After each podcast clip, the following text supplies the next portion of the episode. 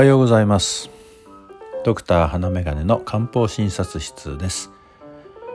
もう10月かと思っていたら瞬く間に1週間が過ぎ今日は10月8日となりました。朝方などは冷え込み寒ささえ感じるようになってきました。皆さんいかがお過ごしでしょうか。今朝は漢方雑談ということで舌ベロですね。下の縁の凹凸についてお話ししてみたいと思います。先日歯医者さんに行った時下の縁の凸凹を見てああこれは強く歯を噛みしめる傾向がありますねと言われました。そしてマウスピースのことなどを説明してくれたりしていました。歯を噛みしめることによって多少歯が動くのかもしれないけれどそれほど大きく動かないと思いますし噛みしめれば舌が大きくなるというわけでもないでしょうから噛みしめるから下の縁に跡がつくというのは今一つ納得感がないのですがいかがでしょう？それに私は職場のストレスチェックに引っかかったこともないから歯を強く噛みしめてしまう状況ではありませんし歯ぎしりをすると言われたこともありません。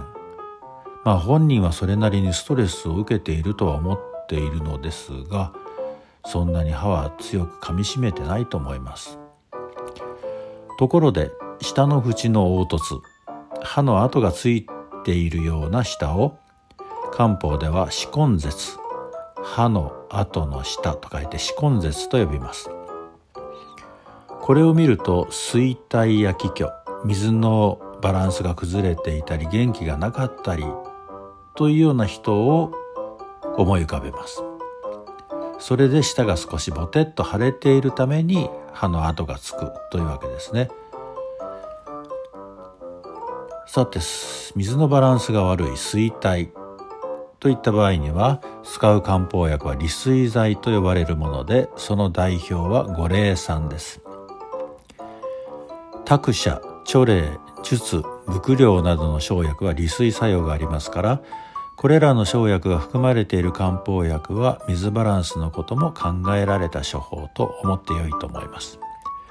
また防衛奥義翼位人魔王その他利水作用を持つとされる生薬もありますからいろいろな意味で水バランスを大切に考えているのが漢方ということになります。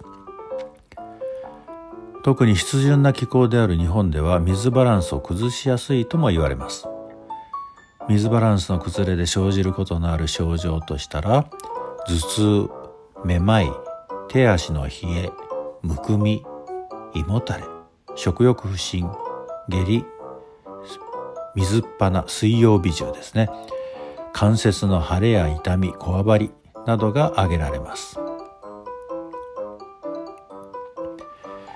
また一方気虚元気がないといった場合には補中液気等を代表とする補気剤元気づけの漢方薬を利用するということになります。ちなみに私の場合は日によって歯根絶の状態は変わりますが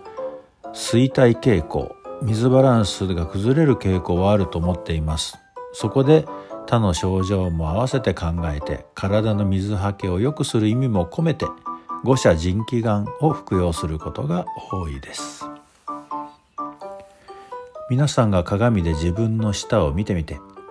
歯の跡が見られたら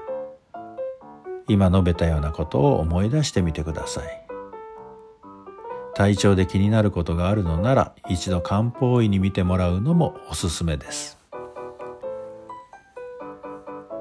さて九段の歯医者さん。よくしゃべる歯医者さんでこれでもかというぐらい説明をし続けます。